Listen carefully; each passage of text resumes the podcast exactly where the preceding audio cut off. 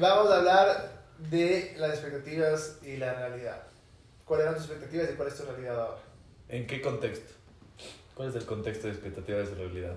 Porque podemos irnos por De la vida, o sea, de tu vida. O sea, tú ves tu vida ahora y dices, a ver, hace unos años, cuando tuve la conciencia de pensar en un futuro, eh, por decir así, un futuro eh, sólido, o, ya intencionalmente decías, quiero esto, quiero esto, quiero esto, si es que volverías atrás, o si es que la persona de atrás hace muchos años te ve ahora, ¿cuál sería el shock?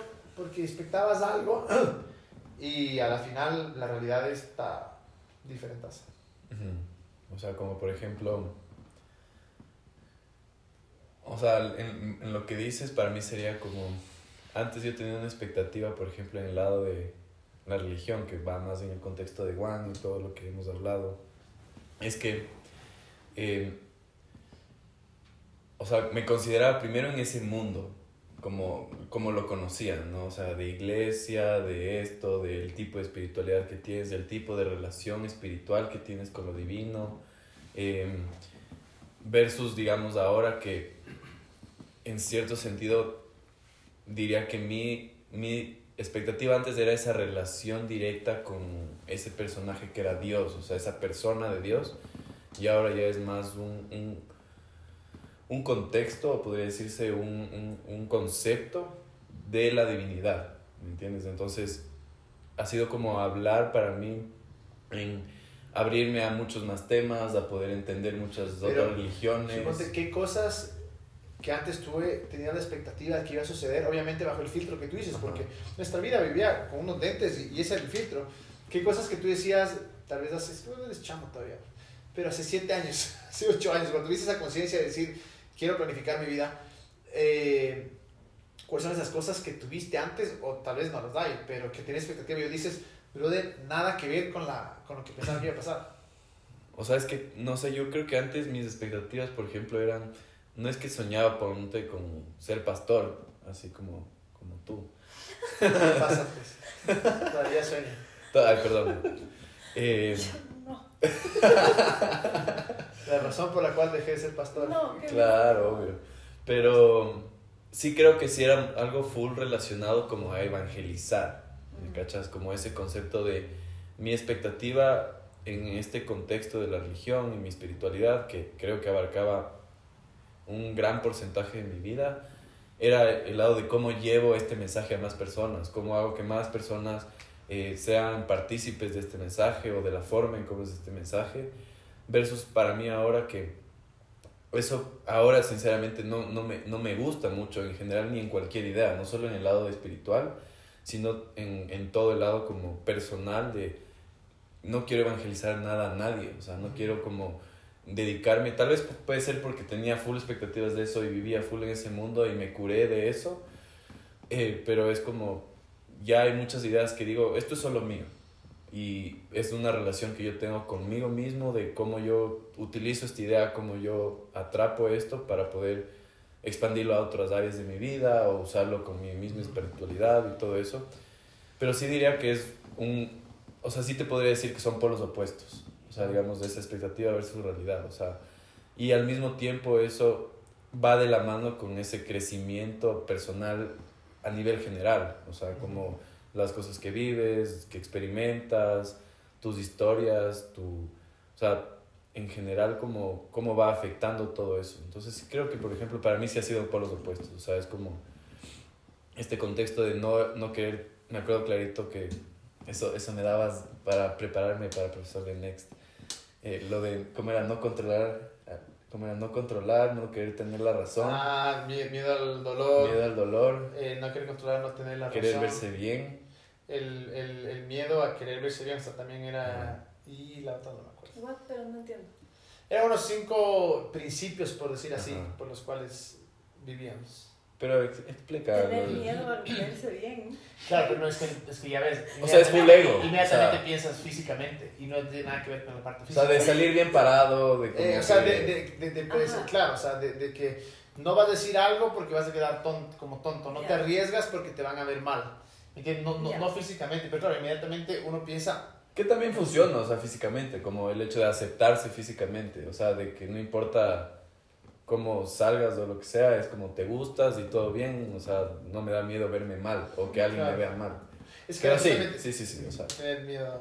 claro. Ya, anyway, pero, o sea, ¿por qué mencionaste eso? Porque, o sea, hablaba de que ahí era esto de perder el control, o sea, de como el control del diálogo, el control del mensaje, el control de la religión, de cómo crees y todo eso. Pero eso no solo impactó en, ese, en esa área, sino en un montón de otras áreas más, que me di cuenta que, que también estaba buscando evangelizar, entre comillas, como con otras cosas de mi vida, con cómo pienso en ciertas cosas, con cómo hago. Y todavía caigo mucho de eva- evangelizador, o sea, es como, sinceramente... Es que tienes una pasión, pues si algo te, que te sirve, brother, obviamente quieres. Sí, o sea, creo que ahí viene este hecho de... de hay un libro que es, es bueno de un man que se llama Miguel Ruiz. Y él dice, él habla de esto como la realidad te la creas, le dice el sueño de la vida. Entonces dice, hay, hay personas que se creen tanto su sueño que quieren compartirlo. Pero creo que eso es muy distinto a evangelizar. O sea, es muy distinto a decir, esto me sirve mucho, que quiero compartirlo porque tal vez le sirve a alguien más.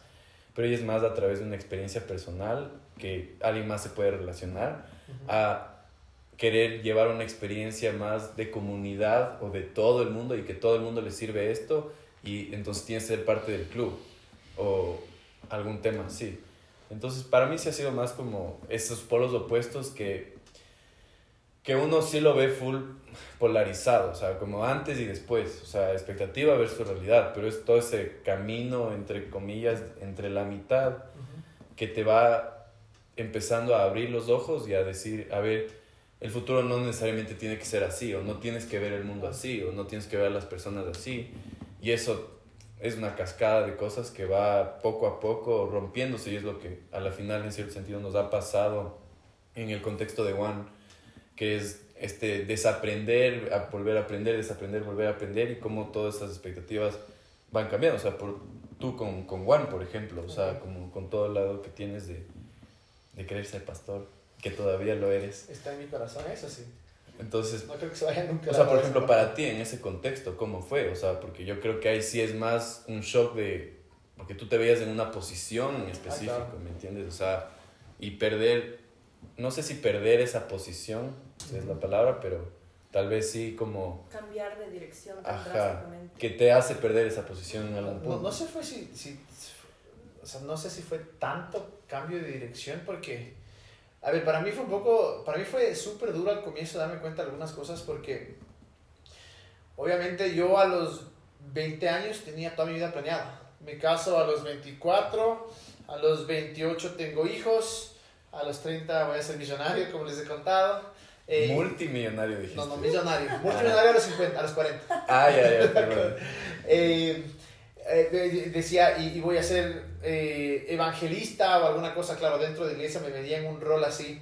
Y claro, toda, como tú dices, sea, toda, todo mi filtro de las expectativas, de mi visión de vida, era bajo un espectro que, en el cual yo decía, así es la vida. Decía, no hay nada más que esto.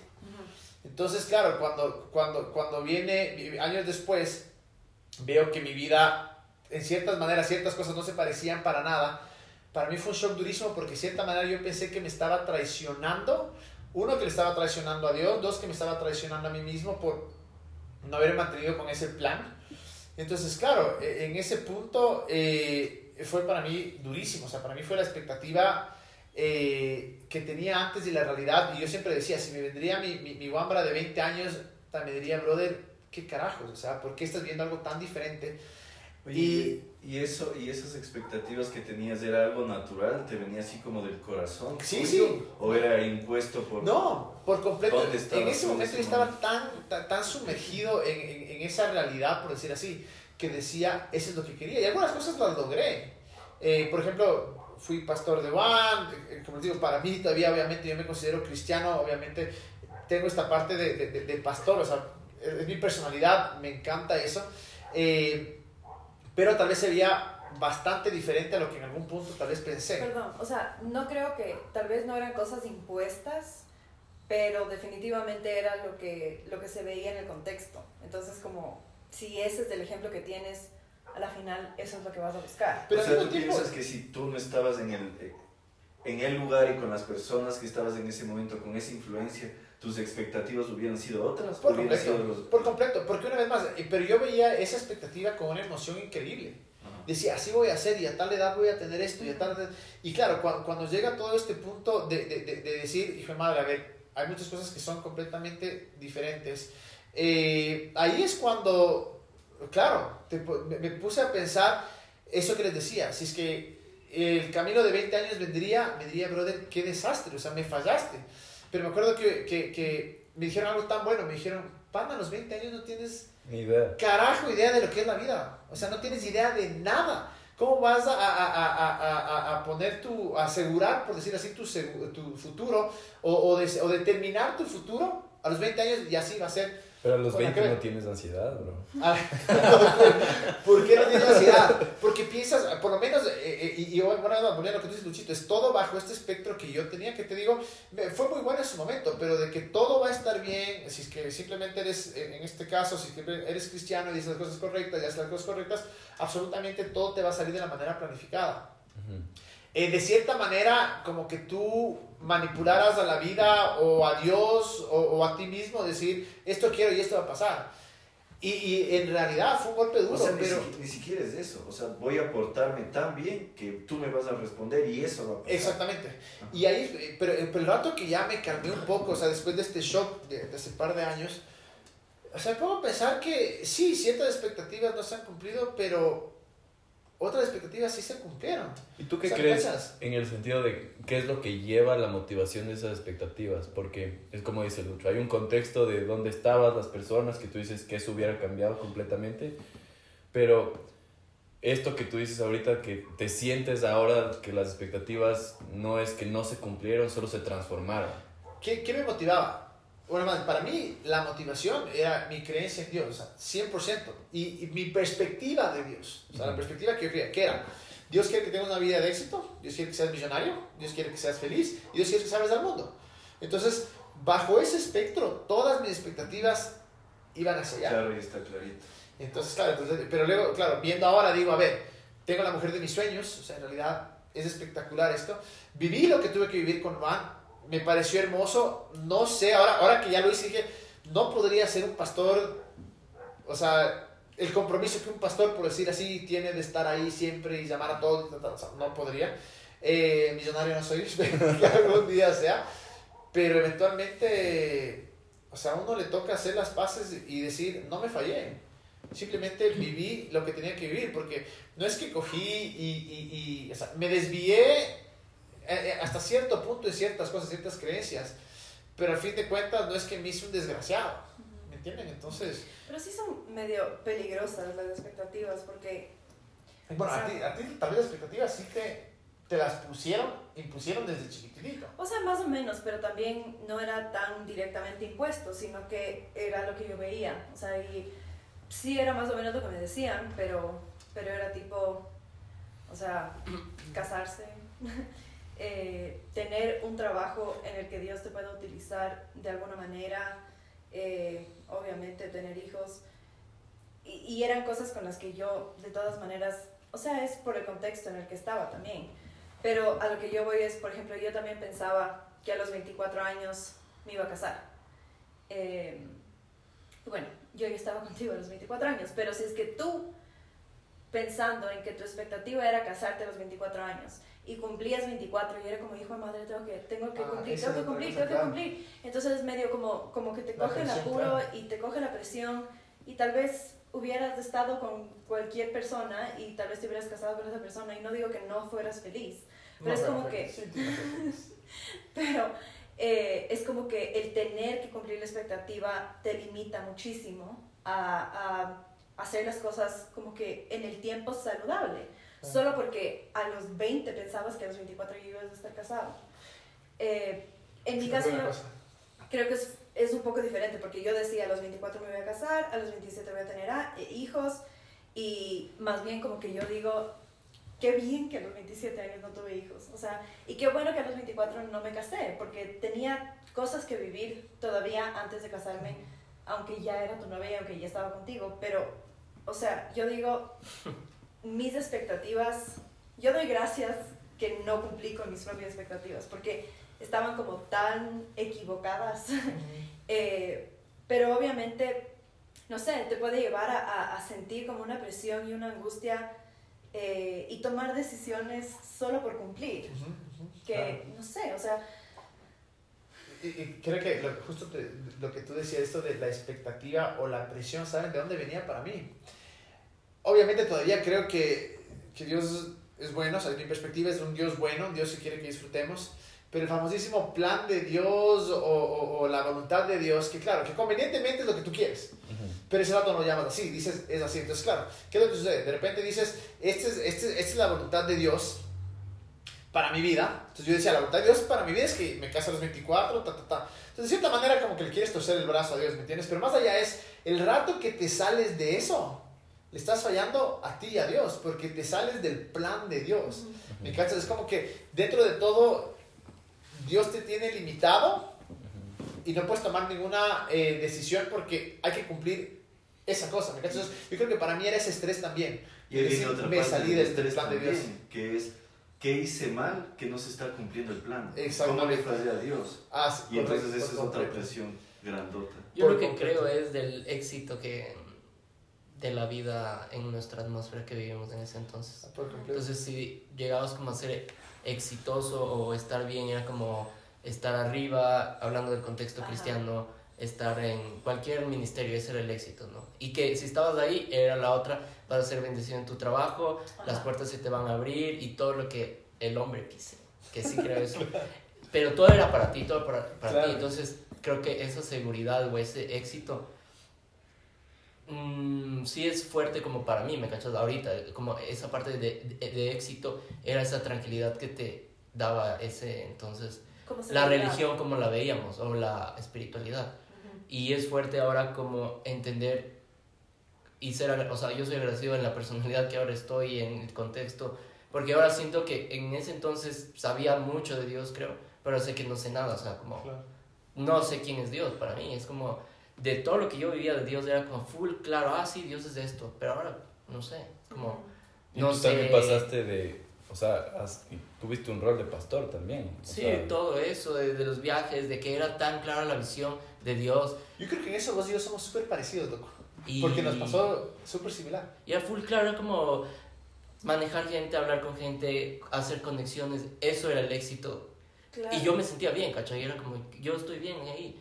Entonces esa era la afirmación, pero la realidad que poco a poco vamos entendiendo, creo, es fuerte toparte ahora. Entonces ahora me siento igual bien, pero Dios es distinto como, como lo veía antes. Y no es que eran cosas malas las que expectabas, pero simplemente no eran reales. O sea, te das cuenta y dices, ah... Tal vez no eran reales en ese, o sea, ahora no son ah, reales. Ah, claro. Ajá, porque ahí viene también un poco todo ese juego, lo que tú decías de e, este lado de la expectativa como tóxico en el sentido en el que me pongo esos, esas, esas, esos barreras. Esas, no tanto, sino esas metas. Y no cumplo y eso como me golpea. Pero al mismo tiempo esas mismas metas son las que te llevan como que a querer hacer, a querer moverte, a querer cumplir, a querer agradar, a querer lo que sea. Y que allá viene esa esencia, yo creo que es a la final lo que nos permite ahorita sentir que la expectativa solo se transformó en algo que ahora me hace sentir bien. Porque yo creo que muchas veces el, el tema de las expectativas se vuelven tóxicos cuando van, no van de la mano de la persona. O sea, en, en el sentido en el que cuando tú eres el eje de la expectativa en el que digamos, tú quieres ser pastor, está bien querer ser pastor. O sea, no, no significa que no, no, es un, no es un objetivo bueno eh, pero claro, es tu esencia de pastor, ¿me entiendes? Es lo que, y lo que tú dices, hasta ahora sigo como que queriendo hacer esto y sintiéndome así y haciendo esto, pero solo se va transformando porque tu esencia se va transformando, va madurando, va creciendo, vas teniendo más experiencias, versus como simplemente ponerte un rol que tal vez no tienes o que te impongan un rol que tal vez no tienes, que yo creo que eso también pasa bastante en el lado de espiritualidad, que de repente mucha gente que entra a la iglesia, le dicen tú tienes que ser un líder. Ah. Y mucha gente no está lista ni quiere ser un líder. Pero como... sí es una expectativa impuesta. no, no, eso soy yo.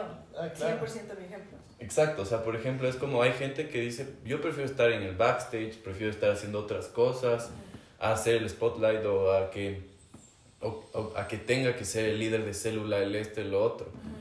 Hay mucha gente que llega a esos lugares, ya sea por el contexto en ese momento de religión, pero si estuviera en otra posición sería un líder también, porque es su vocación, versus otras personas que no. Entonces yo creo que ahí también hay un juego que es delicado porque uno no lo ve en ese momento, o sea, y, y estás en la variable de que estás en un espacio que te puede influir y te puede imponer un objetivo, una posición, una expectativa, y que si tú no tienes la madurez de conocerte o querer hacer algo, simplemente vas a perder el tiempo. O te vas a frustrar de que, hijo de madre, intenté ser un pastor por dos años, no me funcionó y perdí dos años. Que yo creo que, por ejemplo, eso no te pasa tanto a ti, que fue eso como, todo no es que es un tiempo perdido el de Juan. Ah, no, fue hermoso y, increíble y lo extraño, amo el tiempo, aprendí muchísimo, pero fue. Pero un ejemplo más heavy, o sea, por ejemplo, yo siempre tuve la expectativa de que yo me iba a casar con mi primer novio, porque yo no tenía novios antes. Se le cumplía. Entonces era como que solo puedo estar con una persona y cuando tenga novio con él me caso. Eh, y yo siempre digo que soy súper sortuda porque se me cumplió la expectativa y me fue súper bien. Pero mucha gente, y conocemos en este contexto, por cumplir con esa expectativa, obviamente terminaban en relaciones y, y terminaban casados, o sea, con personas que, o sea, nada que ver. Y era solo por cumplir que con tu primer novio te casas. Y yo digo, o sea, nunca en mi vida, hoy por hoy, le, le recomendaría a alguien casarse con su primer novio. O sea, es como... Si se da, se da, pero si no se sea nunca un peso de... Ajá, pero es como que la madurez que uno saca de las relaciones y todo, como que yo no tuve nada de eso y gracias a Dios me fue bien. Eh, pero... Pero no todo les pasa. Pero no todo les pasa y es como hubiera, o sea, podría ser súper, súper complicado y algo como, no solamente como perdí dos años porque traté de ser pastor, sino, hijo de madre, me casé con una persona y ahora, no sé, tal vez tengo hijos con una persona y me tengo que divorciar. O sea, puede realmente ser como, o sea, cambiar tu vida y, y no en una buena manera. O sea, ahí creo que sí la realidad sería un golpe. Ajá, o sea, ahí sí creo que sería como, ¿a qué renuncié antes? Para tener esta realidad ahora. O sea, y a la final creo yo que es lo que decía, o sea, la esencia que eres tú. Claro. Que en cierto sentido sí, sí es un problema, yo diría, de inocencia, muchas veces. Sí. O sea, y, sí, inocencia. y hay, hay el otro lado de... inmadurez, un poco. Full, sí, ajá, pero también es como, ok, te pones a pensar, el promedio de edad de la gente que iba a One, o sea, no era un promedio de edad tan alto, o sea, era gente súper joven entre 18 y 35. Que es la gente que está buscando como ciertas cosas, espiritualidad, un espacio, lo que sea. Y tú veías como mucha gente, el rato que hablabas después, te decía como que, pero dime qué hacer. Y es como, yo no te puedo decir qué hacer, o sea, eso es algo que tú tienes que decidir. Aquí te exponemos una idea que es realidad igual a la final, como exponerte ese, ese contexto o esa idea o, o ese concepto y que ya más allá de eso ya simplemente sea un tú decides cómo eso te sirve y cómo eso te lleva a un lugar en el que quieres estar. Pero yo sí creo que ahí renunciar a uno mismo es este juego de renunciar, de saber cuándo renunciar, yo creo. O sea, como el desapego, el, el, esta onda de como, cómo fluyes en esa situación. Y tener la flexibilidad. Ajá, o sea, cómo una situación te lleva a otra y dices, ¿cómo no me pierdo yo en estas situaciones? Y hago lo que me hace sentir mejor, o sea, o lo que considero que es mejor. Yo igual lo que creo de, la, de las expectativas es, por ejemplo, la parte de la oración, ¿cachai? En ese entonces la oración era como, ah, soy super saiyajin y todo está mal, como... Pero te todo, sentías, todo el problema era como tan chiquito, ¿cachai? Pero era como...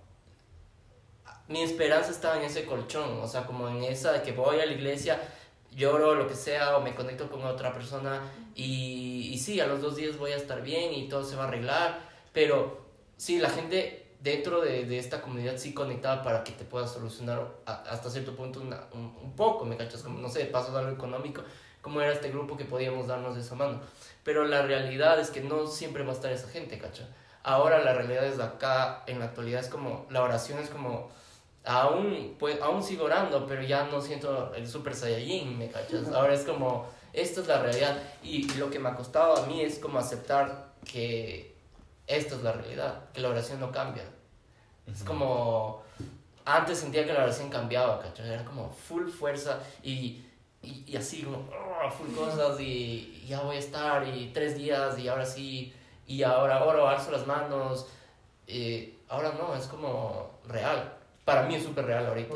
Y yo, te cacho en eso porque eh, a mí me pasa algo súper similar, pero también estoy abierto a la idea que tal vez vuelva a pensar eso, ¿me cachas? O sea, yo creo que aquí es justamente esta parte de, de, de, decir que si ya a los 20 años dije, es, así es la vida y así va a tener que ser, y ahora a los 38 me doy cuenta que no es, también tengo que abrir un poco mi mente, decir que tal vez vuelva a ser así, no lo sé, obviamente quitando las partes tóxicas. Y, y, y obviamente Digo esto porque eventualmente las expectativas puede ser algo bueno, creo que las metas puede ser algo que te guía, siempre y cuando sepas o estés al tanto de que puede variar, de que simplemente puede variar, y si es que varía por una buena razón, porque tomaste otro camino, porque fue el camino que sentiste que tenías que coger, o, o, te diste cuenta de ciertas cosas y dijiste, ve, por aquí mismo no va, está bien. Entonces ahora yo creo que llega un punto en el que digo, sí, obviamente tengo todavía expectativas, pero de una manera tal vez mucho más saludable, no darle tanto poder a mi yo de 38 años para que a los 50 diga, brother, ya dijiste que a los 50 ibas a ser así y no lo eres como lo hice eh, a los 20, pero sí saber esto de que tengo expectativas, tengo sueños, tengo metas, definitivamente, pues se puede cambiar. y creo, pero, y creo que todos podemos concluir que lo que decías antes, si le preguntamos a, a, mí de 20 años si cumplió con las expectativas, te va a decir qué pasó, o sea, no cumpliste con las expectativas. Pero tú de, ¿cuántos años tienes? 37. Ocho. Voy a decir, hacer, no me dijiste ni feliz cumpleaños, ni hasta ahorita esperando a que me digas feliz cumpleaños. Feliz cumpleaños. Estaba muy tarde. Bueno, pero ahora está 38. Ahí está mi expectativa, mi expectativa frustrada. El de 38 ahora dice, qué bien que no se cumplieron esas expectativas, ¿no es cierto? Creo que todos, podríamos, creo que todos podríamos llegar a eso. Lo de millonario no sé. Yo, yo sí sé millonario. Lo de millonario capaz sí. Bueno, pero en general. Sí, hay ciertos que digo que bueno que no fueran así. O sea, imagínate. Lo mismo, lo mismo dijiste tú, Joelito. ¿No es cierto? Que ahora te sientes más en paz. Lo mismo dijiste tú. Entonces yo digo... solo para darte un, un, paréntesis, o sea, con Alura recién más conversamos, decíamos, y esto es algo muy personal, decíamos, imagínate lo que sería todos los domingos tener que levantarse a las 5 de la mañana porque tienes que ir a la iglesia y hacer todo en la iglesia, que hay gente que le encanta, hermoso, pero solo decimos, qué bueno que no se cumplió eso. O sea, qué bueno, brother, que tenemos domingo para hacer lo que nos da la gana. Y, lo mismo, y exactamente lo mismo te podía pasar con ser millonario. No sabes en dónde hubieras terminado. Es pero, socialista, eso no le gusta. Pero la cosa, la cosa, el punto es este, que capaz ahorita a esta edad tenemos otra vez expectativas y con lo que decías, el de 60 años va a decir, luego cuando tenemos 60 años va a decir, qué bueno que no se dio eso. Qué bueno que no fuiste millonario a los 40 porque realmente construiste una relación de verdad con tu pareja y no basada en cuánto tiempo. Entonces, y creo que también viene la pregunta, porque esa es en realidad la pregunta, como, ¿cómo haces que una expectativa sea saludable? O sea, en el sentido en el que no se vuelve este régimen de cumplir una meta, que si no lo cumples te tienes que castigar o te castiga el mismo régimen. Eh, a, a, esta relación como que saludable de tener una meta, porque uno creo que sí creo que tiene que tener visión. Justo eso iba a decir, o sea, sí creo que es súper importante tener sueños y tener lugares a donde quieres llegar y apuntar a cosas, obviamente, o sea, o si no, viviríamos una vida totalmente, o sea... Monótona, tal sin, arriesgarse. esforzarnos de trabajar por algo. Ajá, o sea, definitivamente necesitamos esas metas, pero yo creo que lo súper importante entender es que, o sea, cada vida tiene su propio tiempo y que las cosas como que van pasando en tiempos distintos de lo que uno espera y no hay como apresurar nada ni como castigarse a sí mismo porque las cosas no se están dando cuando uno quiere. Como que yo creo que hay que tener metas, pero es demasiado importante siempre estar abiertos al cambio, siempre ser flexibles y tipo saber que las cosas toman su tiempo. Hay, hay una frase que me dijeron hace un tiempo, una crisis existencial, que decía, me decían, si el universo cuando tú sueltas algo, te entrega otra cosa. O sea, es como cuando tienes la capacidad de ese desapego, de soltar esas expectativas, puede ser, o ciertas cosas que no te hacen crecer. Como el típico peso que estás cargando, la, como el ejemplo de la mochilita en la iglesia, pero igualito, o sea, ese mismo peso que estás cargando, el rato que tú liberas de eso, tienes la capacidad de recibir algo más. Y creo que ahí viene ese juego como de aprender así a saber que hay un camino en el sentido en el que siempre tienes que seguir caminando hacia adelante, pero entendiendo que hay pesos que tienes que saber cuándo cargarlos y cuándo no, y cuándo soltarlos, porque viene otro tipo de, o sea, digamos, tal vez ahorita tu reto ya no va tanto enfocado hacia one y como es específico de la gente, pero tal vez sí todavía tienes esta motivación por, o igual en tu caso, Joelito, como cómo expresar, digamos, tu arte y lo que tú consideras de tu esencia a través de tu arte.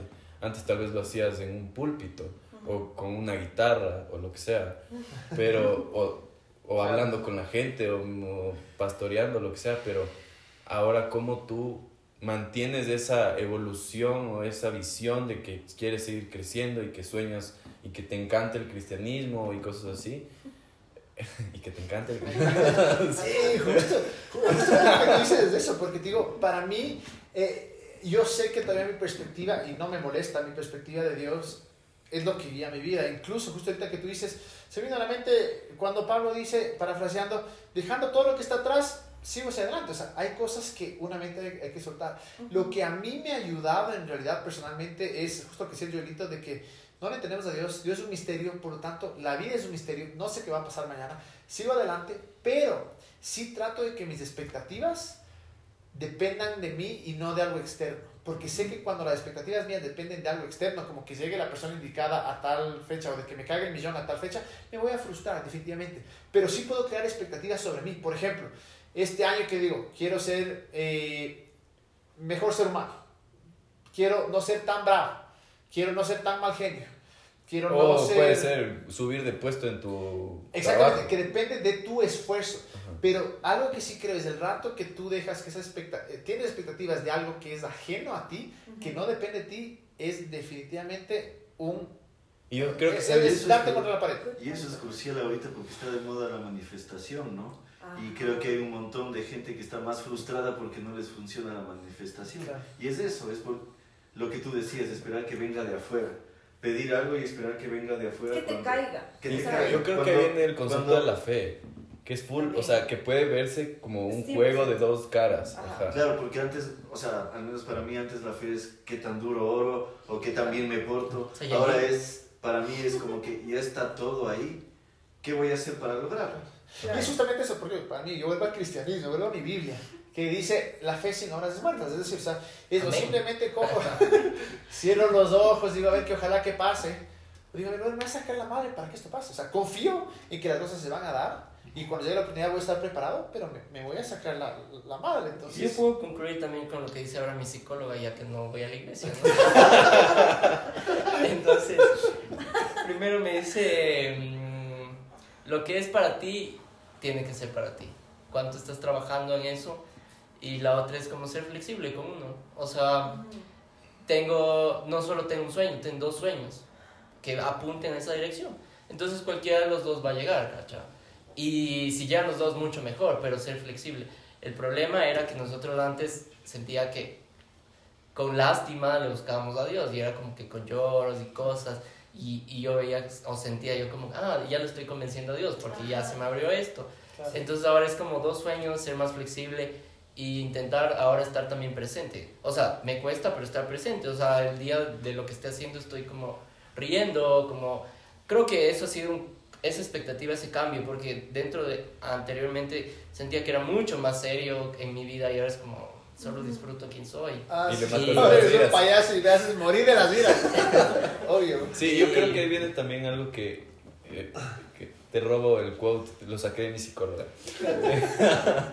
es que, o sea, te, y eso es full del cristianismo y de la religión, como tendemos a todo pintarle o blanco o negro, o bueno o malo. Y es una forma de pensar súper tóxica porque las cosas al final son neutrales. O sea, mañana te pisa un carro que tal vez no fue tu culpa. No es, o sea, es una consecuencia de alguien que cometió un error, obviamente. Pero en tu vida es como, es un accidente. O sea, no es que Dios te está mandando un mensaje y por eso te está yendo mal. Eh, o porque tú estás desapegado de la presencia de Dios y por eso no tienes su cobertura o cosas así sino es un tema neutral, o sea, es la vida como pasa, mañana pisas una hormiga, pobre hormiga, me cachas, o sea, pero no te diste cuenta, o sea, y todo eso nosotros tendemos a, a, pintar las situaciones como positivas o negativas, cuando en realidad son neutrales y ahí viene... Tú le pones el valor. Tú le pones, exacto, la carga, ¿me entiendes? Esa carga de, me pasó esto, es porque es, es no tengo plata, porque no oré mucho, porque eh, no me esforcé, porque me levanté, lo que sea. Entonces, cuando y eso te vuelve poco práctico, o sea, eso te vuelve poco, o sea, no encuentras soluciones a los problemas o al contexto, a lo que está pasando, sino más bien te echas la culpa o le intentas buscar una un motivo de por qué te está pasando, cuando no muchas veces las situaciones no tienen motivos. O sea, es como solo pasó. Exacto. Es clave eso que dices tú porque fuimos criados y también la religión casi siempre es basada en la culpa.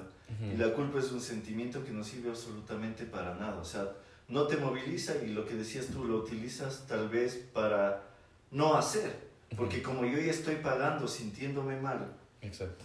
ya no tengo que hacer, ya no tengo que movilizarme. Es como el concepto de ese infierno, es el lugar donde sufres y ya. Exacto. Entonces tú sufres, ya pagaste, no haces nada, sufres. Eso es lo que estás haciendo. Entonces, ¿qué pasa en la vida real?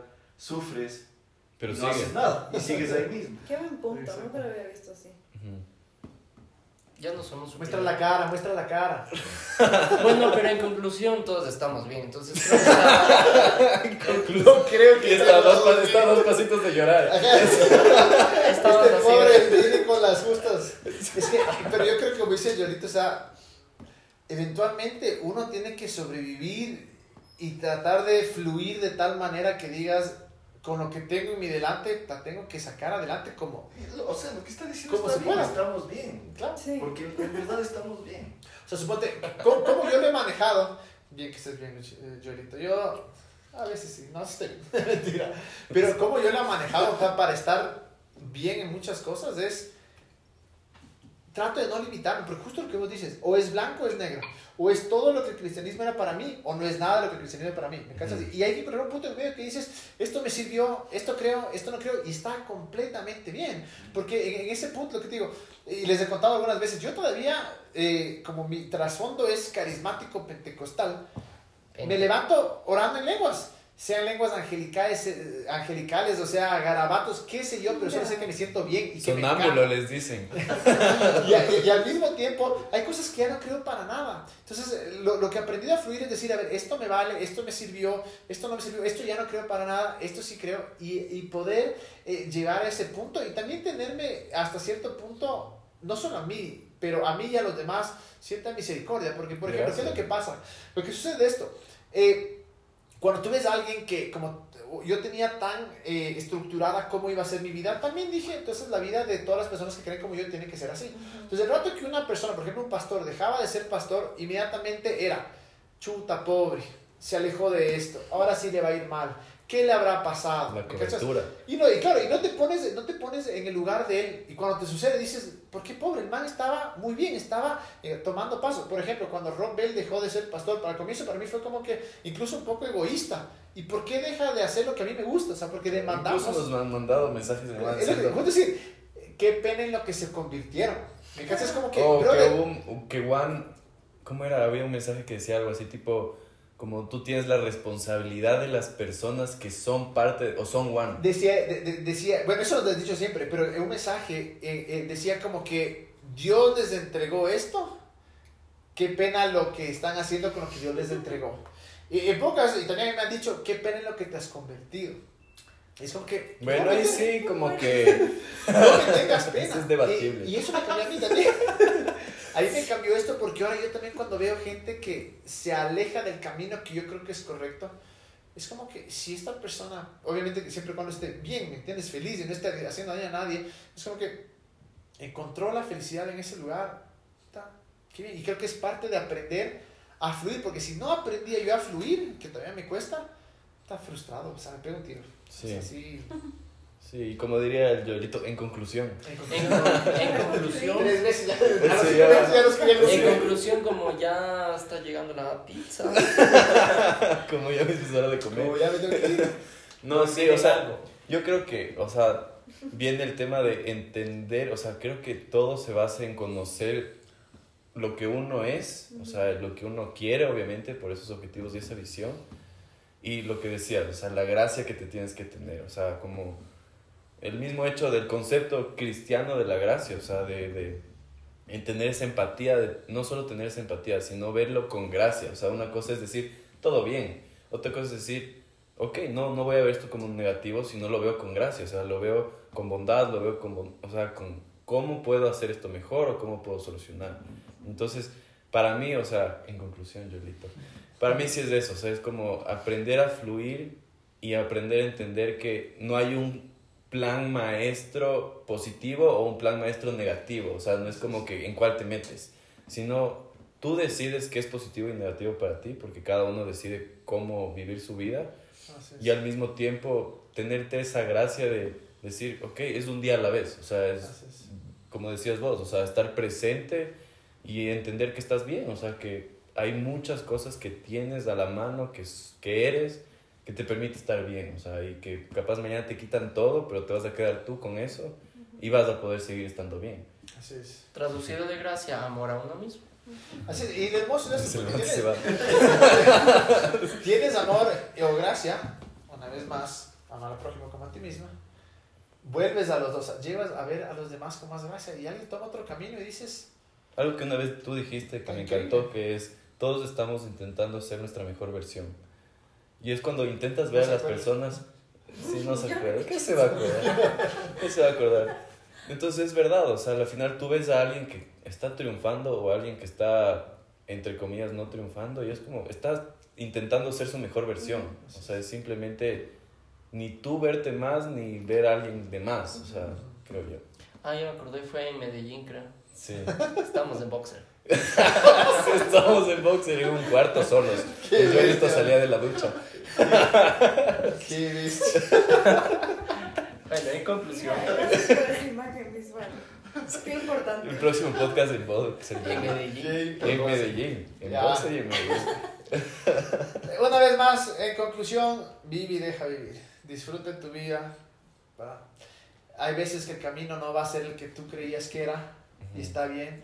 No te traiciones, no te, no te, ¿cómo se llama? No te limites por tus propias expectativas y, y por lo menos para mí es saber que Dios es muchísimo más grande de lo que jamás me imaginé, que es un misterio y que voy a tratar de descubrirlo día a día. Pasito a pasito. Porque no sé si el día de mañana creen Dios o no. O sea, en verdad, no sé. Hoy por hoy me encanta lo que creo. me encanta lo que creo.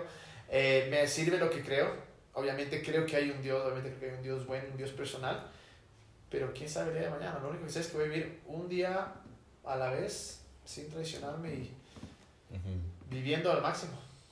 Amén. Nos vemos el siguiente martes. Podcast de Juan.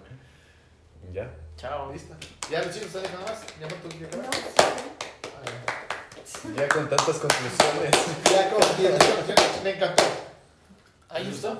Sí. Porque fluyó. Porque Hasta más corto le podemos hacer. Que ya se cuando hablas de las buenas cosas. Yo les dejé el Sí, loco, ahí, está, ahí se acabaron sus últimas gotas de energía. estaba así y luego ya. Ajá, sí. Siempre se demora a ver, ¿cómo, ¿cómo hacemos intro o no hacemos nada? desgraciados. Siempre me toca a mí hablar al principio.